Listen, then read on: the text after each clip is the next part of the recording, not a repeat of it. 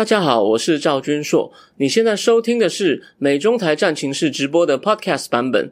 如果你想要第一时间观看直播，记得在 YouTube 上搜寻并订阅我们的频道“美中台战情室”。每个礼拜一跟礼拜四晚上八点钟都会有热腾腾的直播，欢迎线上与我互动。呃，好，各位美中台战情室的观众朋友，大家好。那今天是第十六集，呃，我是赵君硕。那在从礼拜一到现在三天呢，我觉得目前还没有什么新的大事，可是原来的大事的哦，基本上还在继续推进。所以呢，我们今天上第二个话题 哦，升堂，我下次应该穿包大人的衣服哦，因为有有呃，Michael John 他在聊天室里面说升堂，好，我要审判中共嘛，嗯，希望有一天中共能被送上国际法庭哦，被被审判哦，但是。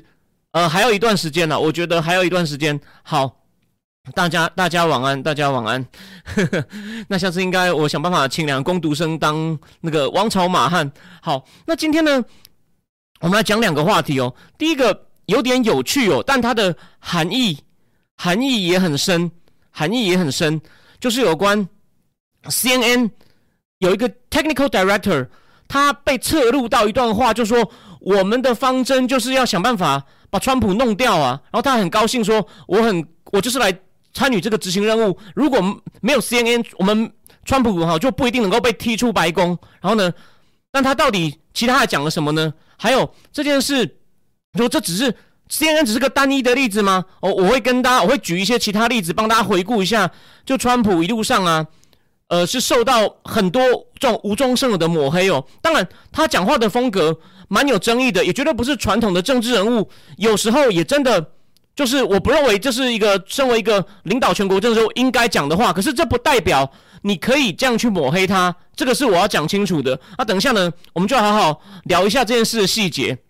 就是美国一个以专门去测录人家，就是让人家在不自觉情况下讲出真心话的一个组织，叫 Project Veritas。哦，他录到 CNN 的人讲出了。就是难得像吃了诚实芋头的这个真情告白。好，那第二个话题呢？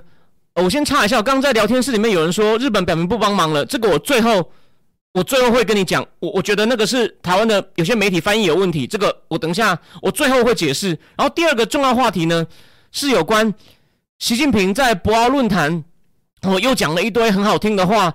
就中国绝不争霸，然后呢，要多边主义，呃，贸易投资合作，推动就是在一起那个应对气候变迁，然后呢，不像有些国家搞单边主义，少数几个国家就想定规则。中国觉得很多事情，要大家一起商量。当然这些话大家都已经听烂了，所以呢，但我还是会把他讲的话很快的，就是重复一下。然后呢，他为什么这时候要这样讲？我会帮大家。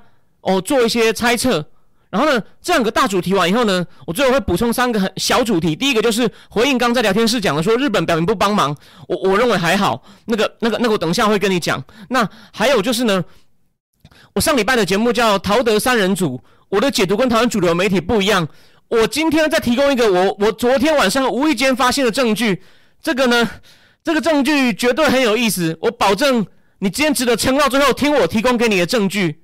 提供给你的证据，然后还有呢，我也会再提一下。目前就说中目前就是台海还有俄国跟乌克兰的情势都陷入很紧张，所以也有《金融时报》的国际专专门谈国际事务专栏作家也发出警告了。那我也会简单的谈一下他的那个论点。他叫 Gideon Rackman，他他叫做他叫做 Gideon Rackman，我是一个非常有影响力的人。好，那我们就进入第一个第一个主题哦。就是，呃，在美国一个算是算是被认为是右派的组织哦，叫做 Project Veritas，有点像是真相真相计划。那这个组织呢，它在维基百科上的叙述很多是负面的，应该不是他自己写的。就说他们的专长是什么呢？他们会去测录一些政治人物或是一些官员，然后在他们不知情的情况下，他就假装跟你聊天，然后套你话，然后再把你的话。放到网络上去，就哦，你果然你果然脑子有一些龌龊的想法。那当然，他他之前有常被批评说，他有时候放出来的东西呢是所谓断章取义哦，就是他就说那官员等于是被害了，就是刚好一两句话被剪，尽可能经过处理剪辑。可是这一次呢，那到底他录到这个 CNN 的人，这个人叫做，叫是他的职称叫 Technical Director，他自己还说他在上面那一集就是 CNN 的大头了啊，他到底，他对对专项工程，谢谢他到底对有有人提醒我，对，那他到底讲了什么呢？我我们来看一下，就说。他目前曝露出来的这个影片呢，目前只是第一集哦，他他会分成三集来放，叫做 Expose CNN。那据说哦，他们是怎么样去找到这个 CNN 的技术总监呢？Chester 先生呢，是他们的女记者哦，在听得上滑滑滑，但他们怎么滑的，他应该不会透露出来了，因为透露出来以后，大家就会就会防了。然后呢，然后呢，这个影片呢有八分钟，然后呢，但是它是它不是一个完整的对话哦，它其实也是剪辑而来，可是。就是他们好像大概有三四次都在餐馆里面，所以你会听得出来附近是人声鼎沸，很明显在一个公开场所。然后呢，嗯，但是呢，他放出来的话呢，都是这个 Chester，还有另外一个现在女记者他们的对话，他们的一些对话虽然不是完整的，因为你想啊，那个真相工程这个 Project Veritas 的这个记者。他一定会跟他们闲话家常，像朋友一样嘛。这有点像一个间谍行动，对吧？一开始乱聊，再慢慢把话题带到中间，可能有一小段是跟这个他们怎么想去黑川普有关系，然后他就把那那些精华弄出来。而且，所以你会看到的是，就是只是基本上一整段话，绝对不是一两句，甚至几个字而已。OK，那重那重点来了，重点就是呢，这个叫 Chester 的人呢，就很得意的说，我们 CNN 的方针在总统大选前呢，就是要把川普干掉。哦，他举了很实际的例子哦。他说：“像他只要看到川普好像拍到一些川普有点手抖的画面呢，他们就会说：‘哦，川普健康有问题了，他他绝对不适合当总统。’然后呢，还会请专家，哦，医学专家煞有其事的来分析。哦，他手会抖啊，哎呀，这样这样出大问题。然后，但他他他他对话里面实际上有讲哦，说实际上我们根本就不知道怎么回事，我们只是 speculation，我们只是在猜。所以呢，那个基本上就是一种制造新闻。那这个 Veritas 这个 Project Veritas 他。公布的影片，他真的是讲了很完整这一段哦，绝对不是东剪一段西剪一段剪出来，那是一段很完整的对话哦。然后呢，他就说，那拜登呢，他们就是拍他看起来很健康啊，跑步啊，看起来很正面啊，阳光啊。虽然他后面也有讲说，反正我们就要把他弄上去啊。虽然他这么老了，万一他到一半就死了，你看这生很生活的对话吧。他说，我我我也没关系啊，让还那个让贺锦丽 Kamala Harris 继任，我我也没关系。你看，就是。他真是很真情流露吧？所以喽，好，那甚至这个真相工程的女记者还套话说：“那你又拍灯在梯子上摔倒，摔成这样，你怎么都不报道呢？”他他就说：“哦，都我们是有稍微报一下啦，但的确啦，跟跟以前我们报川普可能摔倒比起来是少很多啦。有没有看到？就是说他在一个私底下场合，基本上该招的都招了。对，那那当然有人会觉得说这样的方法好像不是很道德。那可是。某些情况下，你你没有更好的方法。你你如果是正正经去问他说你是不是故意做假新闻，他要么不回，要么就把你否认。对啊，所以说这也是一种没办法的办法。那我要再举个，就举个例子哦，像比如说以前川普在二零一六竞选的时候，他有一段很早以前很早年好多年以前更衣室里面对话，真的是对女性很不尊重哦，就说反正就是说你要去抓女生的什么什么。的隐秘部位啊，反正他们都很喜欢我啊，就在吹嘘自己。我我认为这个当然是不恰当，可是呢，就被一些黑川的人说，你看，就说不讲成说他好像他心里这样想，说他一定不会有好的政策。第一，那个是一个完全私人的场合，他也不是问你说你你如果当政治人物，你要当什么。你你要采取什么政策啊？他就会他他就真情流露说，因为他知道私人场合，他就想说啊，反正反正女人就是只要你看起来男生有钱有魅力，他就会听话，随便你可以对他怎么样都可以。如果是这样的话呢，就算是私人，我也觉得你能够提前知道他的想法，那这个的确是个危险政治人物。但不是啊，那感觉就是说川普在一个健身馆的这个淋浴间里面跟朋友就是吹嘘的谈话，当然没有，就是说这样讲这种不礼貌、乐色话啊。当然，在现现在这种性别议题很敏感的时候，我会觉得，哎，他的想法真的是，嗯，你会会皱眉头。可是你要去推论说他政治上就一定也会推出歧视女性政策，我觉得这是不当的。因为除非你能够还原那个对话，他这是问他跟政治有关的，他这样讲，对啊，那只是个私人对话被暴露出来。那当然，这边这次这个 Project Veritas，Project Veritas 他们是，就是他们的确玩了一些手段，故意在 Tinder 上钓到一个 CNN 的高阶主管，然后应该就这样就约他在公共场合，那个那个影片都有，很明显，你你一听就知道在公共场合人声鼎沸，然后呢，大家就跟他边聊一些美的，慢慢的卸他的心防，然后开始讲，让他让他让他讲出他们工作的方针，所以说。就说这种情况下，通常如果他信任你的话，他真的会讲出一些真话，所以他是有目的的。当然，他的目的是有意义的。当然，对于站在阵营另外一边的，就说你就是设计，你不道德。当然，我不是新闻专业哦，但是，但是怎么讲？应该这样讲，是实验，就说，就假设我们他讲的话是对的，是真的，因为但但可信度其实很高，是他们先做假新闻，那。我们是为了要证实这点才想办法去弄，然后做假新闻，刻意做假新闻，这是这是非常这是非常做新闻在新闻专业里面，这个我大概知道，这是非常严重的一个违反伦理哦。我我我我再举个例子嘛，以前台湾的大家记不记得以前年纪比较大的人，那个王玉成的社会档案很红，但为什么王玉成后来黑掉？剿尾犯事件有没有？他们说把那个给那个商家吃，商家商家帮。往生者吃的饭呢？他们拜完以后又拿给又又又又送去给别人吃，但后来发现这是假造的，就王玉成他整个就 credibility 就没了。后来他基本上要再选也都选不上，很多人可能已经忘了他了。或者以前一周刊一周刊那个什么，不是有一位太太阳叉女王，然后她就是从事性交易吗？然后一周刊去测录他，一开始被认为说一周刊是故意去钓鱼。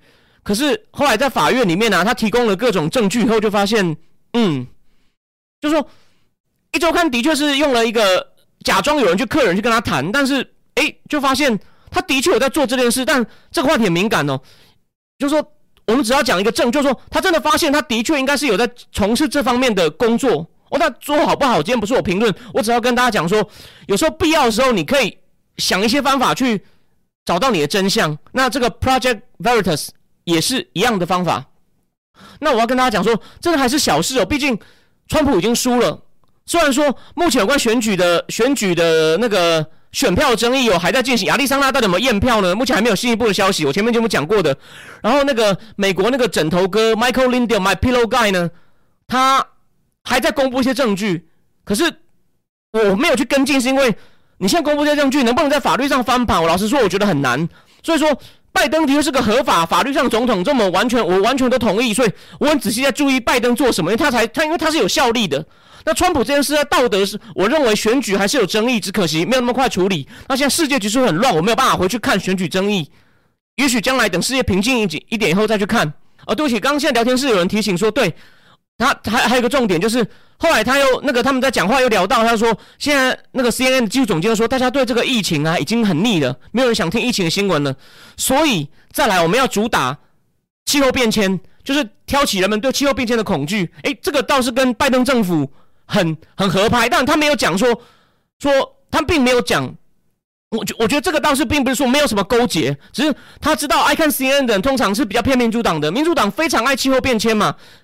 这个插一下话，回到上一节内容。上一集我在分析美日联合声明的时候，我是不是跟大家讲过，前言里面他们认为世界上最大的危机，并不是中共挑战国际秩序哦，是疫情跟气候变迁。那我疫情我可以接受，你看又讲气候变迁，所以连 Pompeo 过两天以后都在推那个推特跟脸书上写说，民主党的外交政策不是 American First，是什么 Climate Change First？你看。我先讲哦，庞培奥也就在也就在讲喽，就是 climate change first。OK，那那重点是，就说我的意思说，这件事虽然能够理清一些真相，可是呢，它对于目前的结果无法改变。但我我帮大家复习一下以前川普到底是怎么样被黑哦。第一最大的就是那个通俄门，虽然我认为川普他讲话会给他一种印象，他真的很亲俄，可是你亲俄并不代表你可以抹黑他通俄啊，就是这个要讲得很清楚。我我对左派的批评是。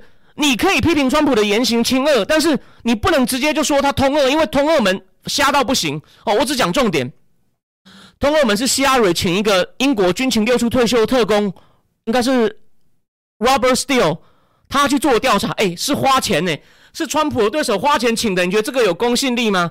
然后呢，好，这只是第一个证据哦，也不是说花钱请就一定没有公信力，要看他查到什么。可是呢，他不是说要查到很多川普通二的证据吗？好，我调整一下我说话的方法，谢谢。刚刚有人说我聊天室的声音有点爆，他说，他说，他查到川普，他在说他找到一个内线，就是在普丁身边的人，然后呢，他可以听到一些普丁身边的对话，从那对话里面发现川普有在跟普丁秘密联系。哦，这是这是关键哦，有很多细节我就忽略喽。可是啊，当你如果发现这种事，你第一件事，你应该是告诉美国的 FBI，告诉美国司法部吧？不是哦，他是开始找各大报记者，所以说《华盛顿邮报》啊，《纽约时报》啊，我都开始拼命报，报的我那时候都相信，哎，可能有问题。这种敏感的国家安全事情，你怎么会去只是找媒体呢？你怎么不去找政府呢？说危险的，新的总统好像都在跟普普丁有秘密联络管道。然后最好笑的是，后来据说就是那个在普丁身边的人啊，他来了美国，哎，然后他买了美国呢，他用真名买房子。因为有一本书的作者还去见了他，那个人就，当然他没有正面回答这些事情，虽然他还他他他就是用真名很大方的就出来，他一点不害怕他有问题。我提醒大家，俄罗斯叛逃逃到英国的特工，多少人被普丁下毒杀掉了？这个人真名买房子，任何人都可以查到他住哪里。你觉得他有机密吗？他有机密吗？虽然这只是间接证据哦。你就知道这是第一个，然后第二个呢？第二个呢？这件事有点有点细，有点 detail，可是我还是提醒大家，就是川普团队在交接的时候呢，他们被监听，不是窃听，因为那时候美国的情报单位拿到搜索票，他们用是用一种不太正当的方法，但今天没有时间仔细讲了，他们就监听，因为川普团队因为交接要跟外国外国的人通话嘛，他们就根据这个。外国情报监视法 （Foreign Intelligence Surveillance Act） 拿到监听的许可，就开始监听。然后呢，他们写的这些报告呢，是可以送进白宫的。然后呢，根据目前有人去看过那个文件啊，就发现他们送去白宫的报告呢，会把比如说俄罗斯元首跟一个跟一个美国人讲话，那个美国人的名字会被遮掉，会被遮掉。那看的官员。比如说，国家安全顾问奥巴马时代的 Susan Rice，他有权利要 unmask，就是说你要告诉我，你要把这段涂黑的，就是把那个黑的去掉，告诉我你在跟谁讲。结果就发现，在最后一个月，奥巴马在最后一个月，他把这个监听川普团队对话里面的那个人名一直 unmask，要求我要看是谁在跟国外的元首或跟俄罗斯讲话，就是川普时代的首首位国家安全顾问 Michael Flynn，他们后来就以。麦克弗林跟俄国大使讲话，好像有隐瞒一些事情为理由，就把他二十，他才做了二十一天，就把他弄下去了。所以说，这个是不是非法监听？这个目前司法部还在调查哦。这并不是说，我知道讨厌川普的人会说：“哎呀，你可能又在那边造谣。”这是司法部在调查，就到底这些人是不是做了一些手脚，对川普当初的团队进行非法监听？是一个检察官叫杜尔汉，杜尔汉在调查，而且呢。奥巴马跟川普交接的时候呢，奥巴马交代他两件事：你要小心北韩跟 Flynn，他就很反对川普用 Flynn，因为 Flynn 要取消伊朗核协议，那是奥巴马第二任最大的成就。而且这个两年前就有一本书，那本书是比较挺川的，你可能说啊，挺川的讲不不合理，就是最新才出大概两个多月那个《华盛顿邮报》的 Josh Rogan，他是一个比较特别的人，我这边很快讲他一下。华盛顿邮报也是黑川黑到不行，可是 Josh Rogan 呢？他是长期感到中共威胁的，他就仔细记录了川普团队四年来跟中共打交道的经历。他对川普的团队是蛮肯定，虽然他对川普有时候跟中共打交道的风格进进退退、反悔或是容易对习近平妥协，他对川普有蛮多批评，可是他对他中国团队蛮肯定的。诶，我觉得这是个两边对话的起点。所以，Josh Rogan 算是公正哦。他的书里面也提到，奥巴马就跟川普讲，你要小心北韩跟 Flynn。所以，Flynn 就是被这样等于是有问题的监听被搞掉的哦。这是川普第二，这是第第二件事哦。第三件事就是通乌门嘛，去川普第二次等于是算是除了通俄门的调查以外，第二次通乌门是第一次第一次被弹劾没有过。当初弹劾他的理由是说，他跟乌克兰总统通话的时候说：“你要调查拜登父子，你不调查呢，我就不给你我们答应你的援助。”后来整个对话被通话被公布了，他是有讲调查拜登父子，他当然可以讲啊。你你拜登负责乌克兰的政策，你儿子去当最贪腐的能源公司的董事，这这这为什么不能调查？他有没有说你不你不调查我就不给援助？没有，你看又来一次，又来一次。好，再来下一个，这是最新的哦。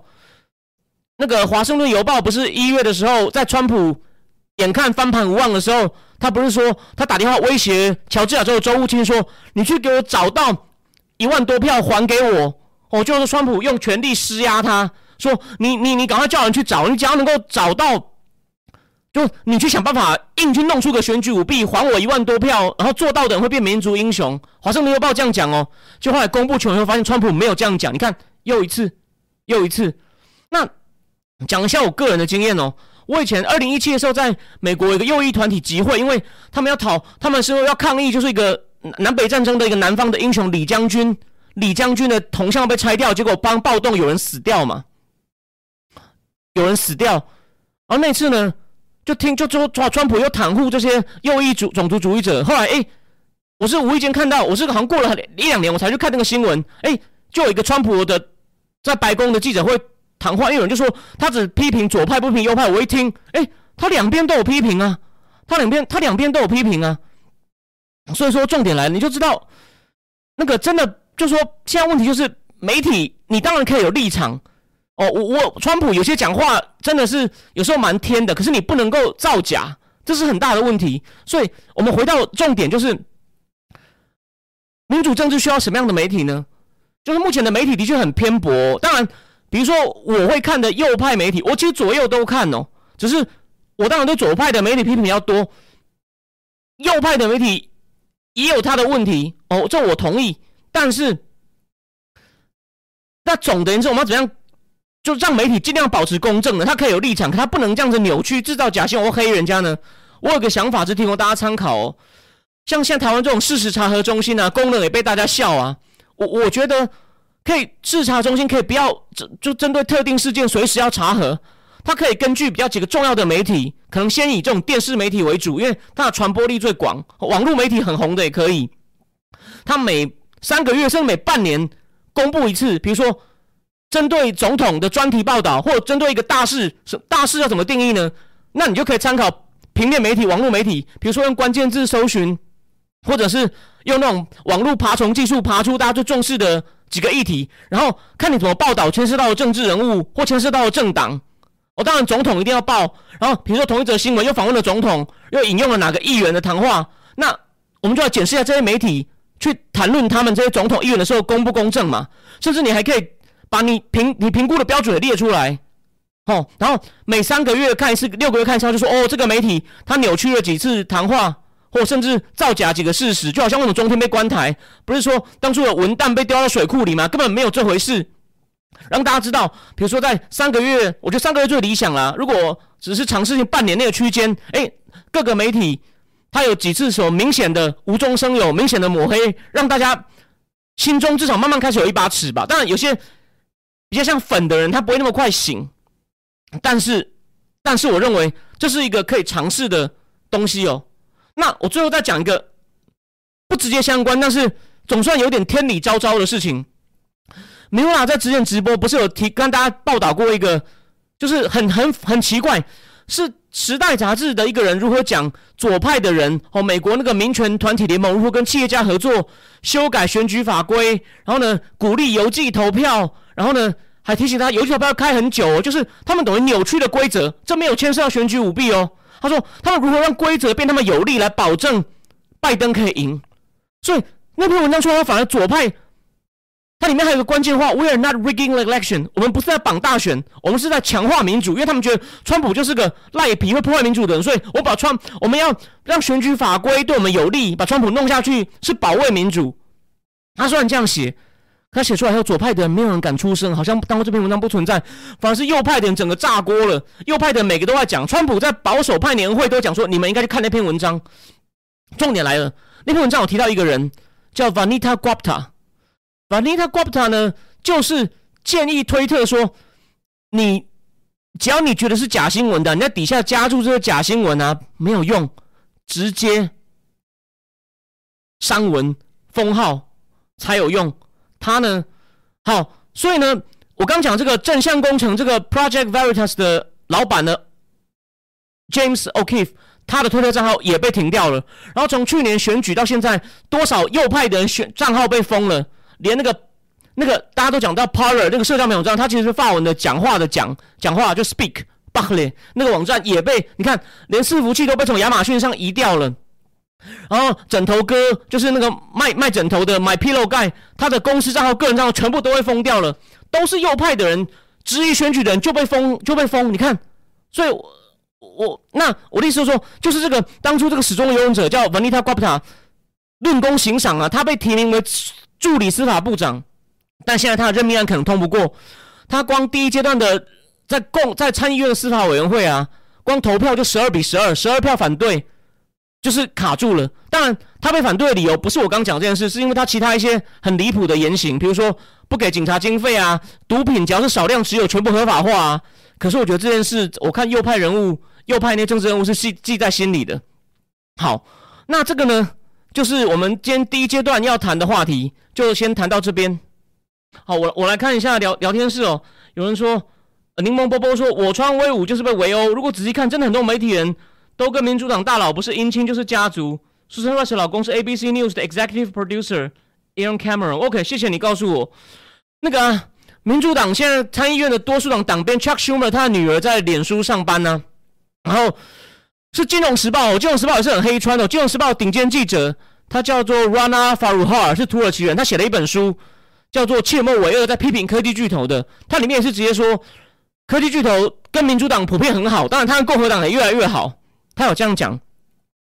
然后这个 Cart 啊 Frasa 他说，那 CNN 不是最高先被封吗？CNN 二零一六就拍一期节目讲二零二零会有选举舞弊哦，诶，这很有道理，这很有道理。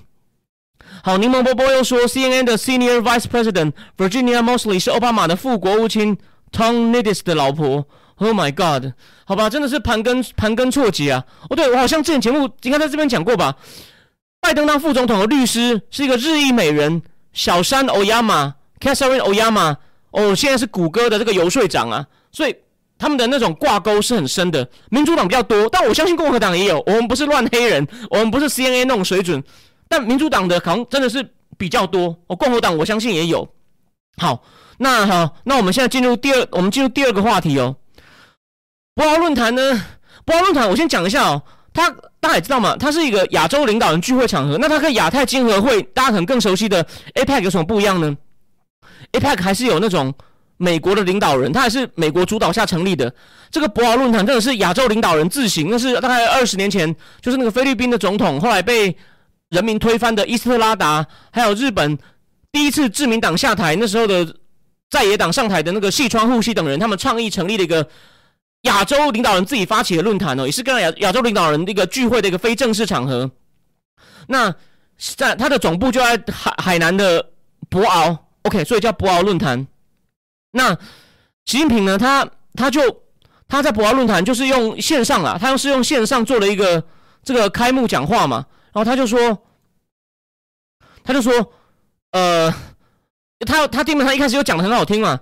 国际上的事情应该由大家共同商量商量着办，世界命运由各国命运共同掌握，不能把一个或几个国家制定的规则强加于人，也不能由个别国家的单边主义，只差没讲出美国给整个世界带节奏，这都是他那种教育程度不高，想讲复杂的更精美的用词用不出来那种很习式风格语言哦，不能不能。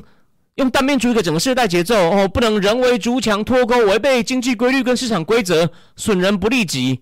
所以，总之就是个别国家有冷战思维，对其他国家颐指气使哦，不像我们中国要高喊平等协商、多边主义、开放创新、加强工会治理、推进应对气候变化。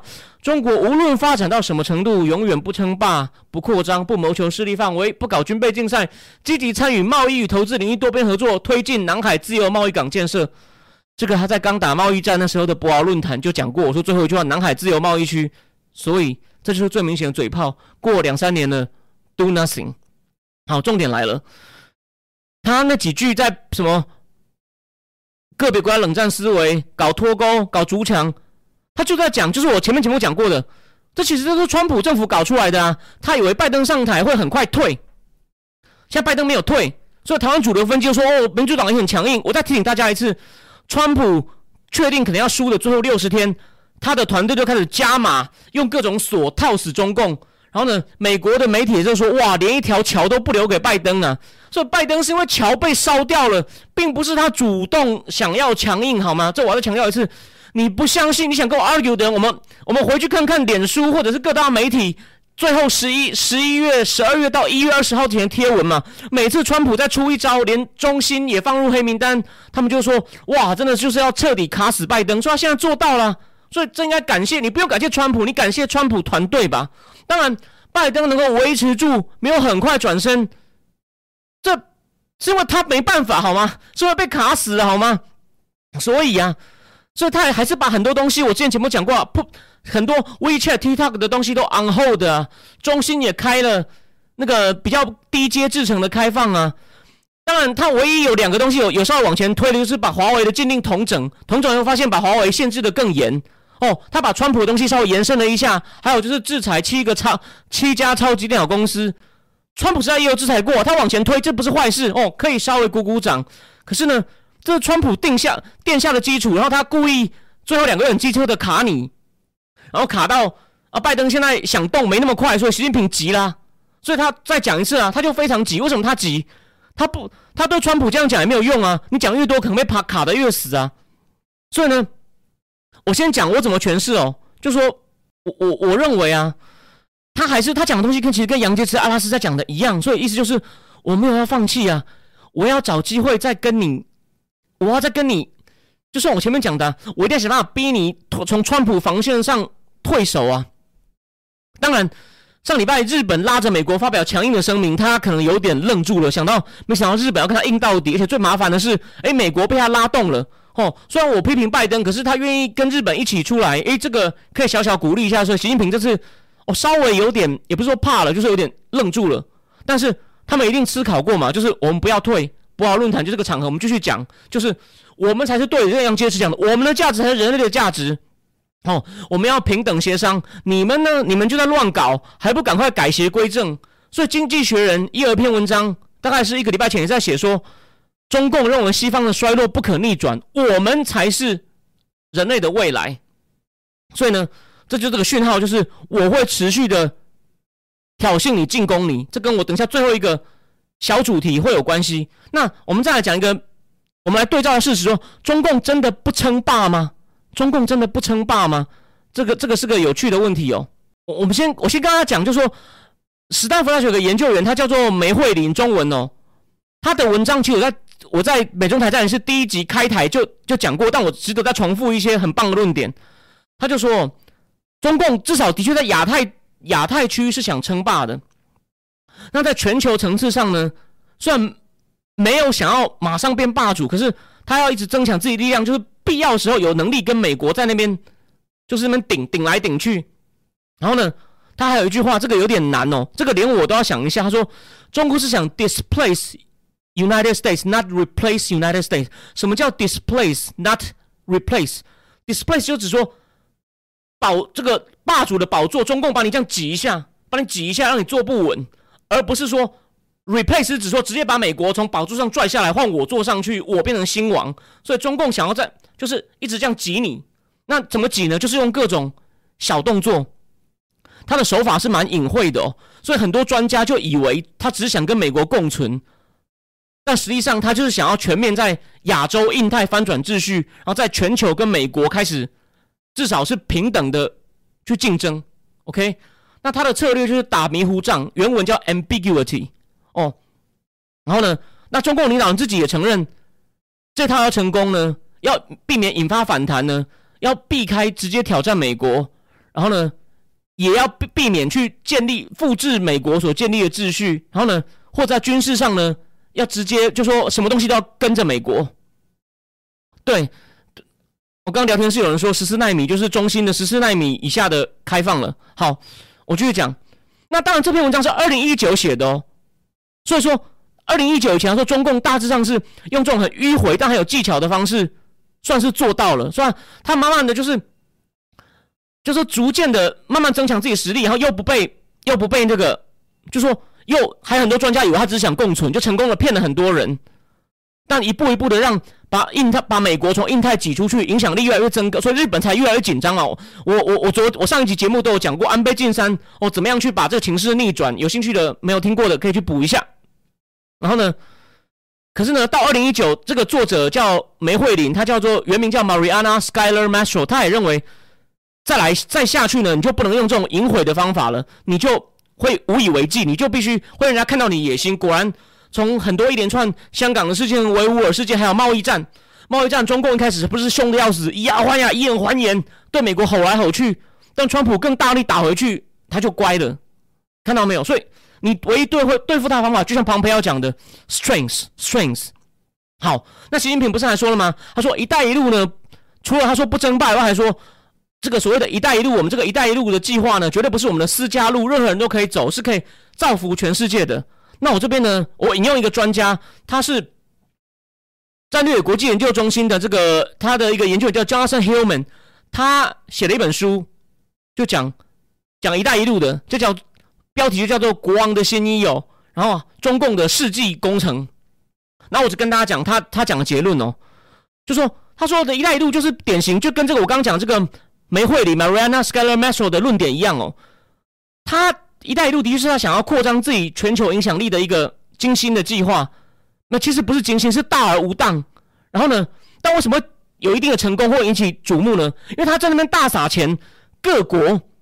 很多落后国家都主动响应，很多那些国家都是因为政经环境太差，也贷不到款的。就是那些世界银行，因为想借钱给他帮助他发展，可是发现条件太差，会被独裁者吃掉，他们就不进去。哎，中共就很高兴在那边撒，他就是用这种渐进的方法哦，而且以经济手段为主来扩大自己的影响力。然后呢，哎中共用的方法很不透明，然后呢就变成债务陷阱，但是。但他要提醒大家说，你也不能全怪中共。他说，因为你当地的独裁者或当地心怀不轨政客主动来响应，这也是有责任的，所以不能全怪中共。OK，那但是他说呢，中共还不只是盖桥盖路哦，他在非洲国家也帮你做监视系统，做做那个那个网络的光纤什么。他就说，中共如果一带一路随着他，他一带一路如果能够成功的执行啊，他在对全世界他就会有，就说他会越来越。他自己制造的货品会铺得越来越广，然后呢，全世界的资料他也掌握的越来越多。就是华为嘛，华为不是那个他在非洲联盟大楼的主机，据说资料都会传回北京，然后他的人也很多嘛，全世界五分之一的人口，所以他只要人，还有他制造的货，还有他掌握的资料都越来越多，他就越有手段去逼大家去听他的话。像他现在对澳洲这样搞，甚至他之前对台湾也是不止就陆客来嘛，所以。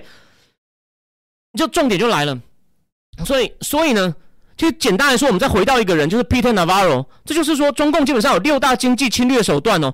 他在二零一八年公布这份报告，一时非常轰动哦。哪六大呢？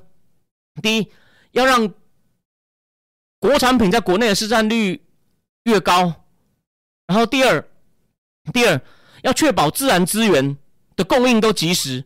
他可以用稀土去治人家，可是像其他的石油啊、木材啊。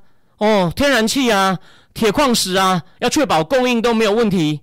然后呢，他自己的产品，传统行业哦，还不是高科技哦，因为他高科技还不行啊，要尽量扩大全世界的范围，就在国内啊，慢慢把外商挤出去。他自己产品要在国际上扩张，确保原材料制造产品的原料，他都供应及时。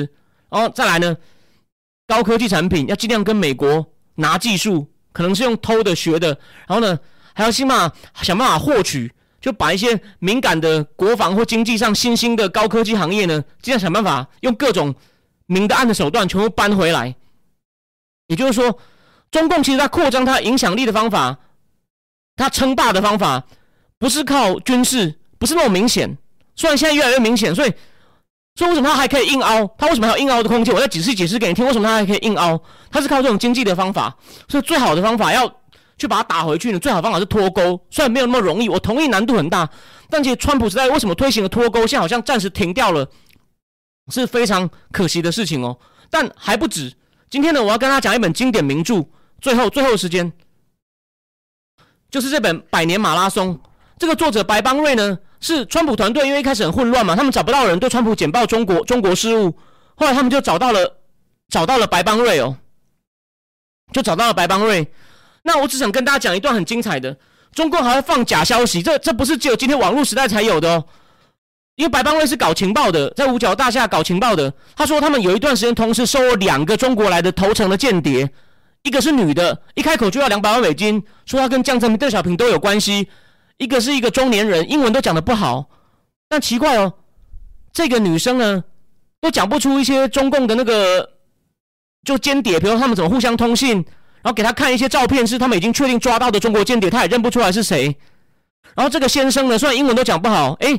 对中共的那个情报机构运作了若指掌，然后呢，还预告了中共在要搞爱国教育洗脑都发生了。而且最重要的事情是，这个先生一直提醒他们，中共一直要放假消息，让你们以为江泽民、邓小平是改革开、改改革派，他们改革开放只为了壮大自己实力，将来要吃掉你们。百年马拉松，二零四九就要征服世界。然后这个开口两百万认不出间谍的女生，英文流利。一直都一直都说啊，这个中共只是就是那鹰派的声音是假的，邓小平、江泽民都是改革派，中国会越来越开放，越来越好。You see, you see，放一个假间谍，有一个真间谍。白邦瑞这本书写的非常非常精彩，所以你看中共手法，他们玩剑招超厉害的，但是好事做不了多少。好，那我们很快呢，我们很快呢。在最后进入最后一阶段，最后阶段，因为这个呢，今天也算是带来一个彩蛋哦。为什么我要再讲那个一个礼拜前最敏感的话题——陶德三人组呢？你你听我念这一段哦，你听我念这一段，你就知道这个东西很重要。我也是做完陶德节目后，我在无意间发现的。你听我说，这个时间是二零一二哦，因为我要念的地方一开始不会讲到哦。坎贝尔，那就是二零一二的东亚事务国务卿。他现在是印太事务协调官哦。坎贝尔计划派出美代表两党的美国前资深官员到中日两国，以缓和紧张局势。他强调，关键在于速度。希拉蕊就当时的国务卿，不到五分钟就回信了。希拉蕊回信说什么？我们应该放手去做。四人小组因此而聚会，他们都出身于华府的国家安全部门，也都负责东亚事务。哪四个人呢？这四个人，两个人是共和党老手。Richard Armitage，还有 Stephen Hadley，他是当过国家安全顾问。两名民主党人 Joseph Nye，他是现在哈佛大学教授，就提出软实力的。这个今天没有时间讲了。他最近还有一本书《强权者的道德》，又翻成中文了，以后有机会再讲。以及 James Stamberger，看到没有？有两个人，也就是上礼拜上礼拜这时候坐在蔡总统家吃晚餐的人，跟台湾的国安外交团队的人。原来他们不是第一次啊！我找到无意间我找到他们的前科啊！他们二零一二年就跑到中共、中共跟日本那边去缓和紧张局势啊！所以你看我的分析大方向是对的吧？他们就是某种程度上的劝和，虽然不是卖台哦，就是希望台湾能够做一点事情来缓和紧张局势，因为他们不能够，就是我标题里面讲的嘛，不能够同时要对付乌克兰，还要对付万一台湾有事情。好，那但我要补充一点，我说他们是来这样做，但蔡总统可以不接受啊。从目前的情况看来，蔡总统应该没有接受，所以凯瑞 John Kerry 同时在上海呢，基本上遭到中共的冷遇。那时候，中共的外交部副部长乐玉成还出来放话说，美国不可以只谈条件哦，我意思我们也要谈条件，意思就让你撤掉关税嘛，撤掉科技管制嘛，就是因为他连想要让台湾去想要。